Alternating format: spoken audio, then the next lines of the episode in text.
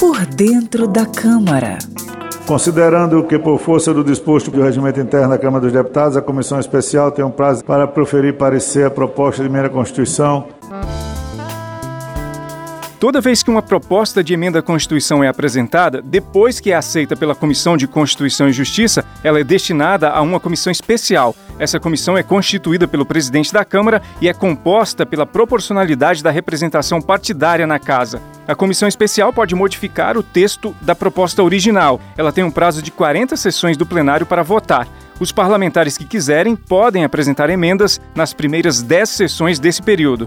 Quando a comissão especial finaliza a votação, a PEC é enviada ao plenário da Câmara. Por dentro da Câmara. Conheça a linguagem do plenário e das comissões da Câmara dos Deputados de maneira fácil e descomplicada.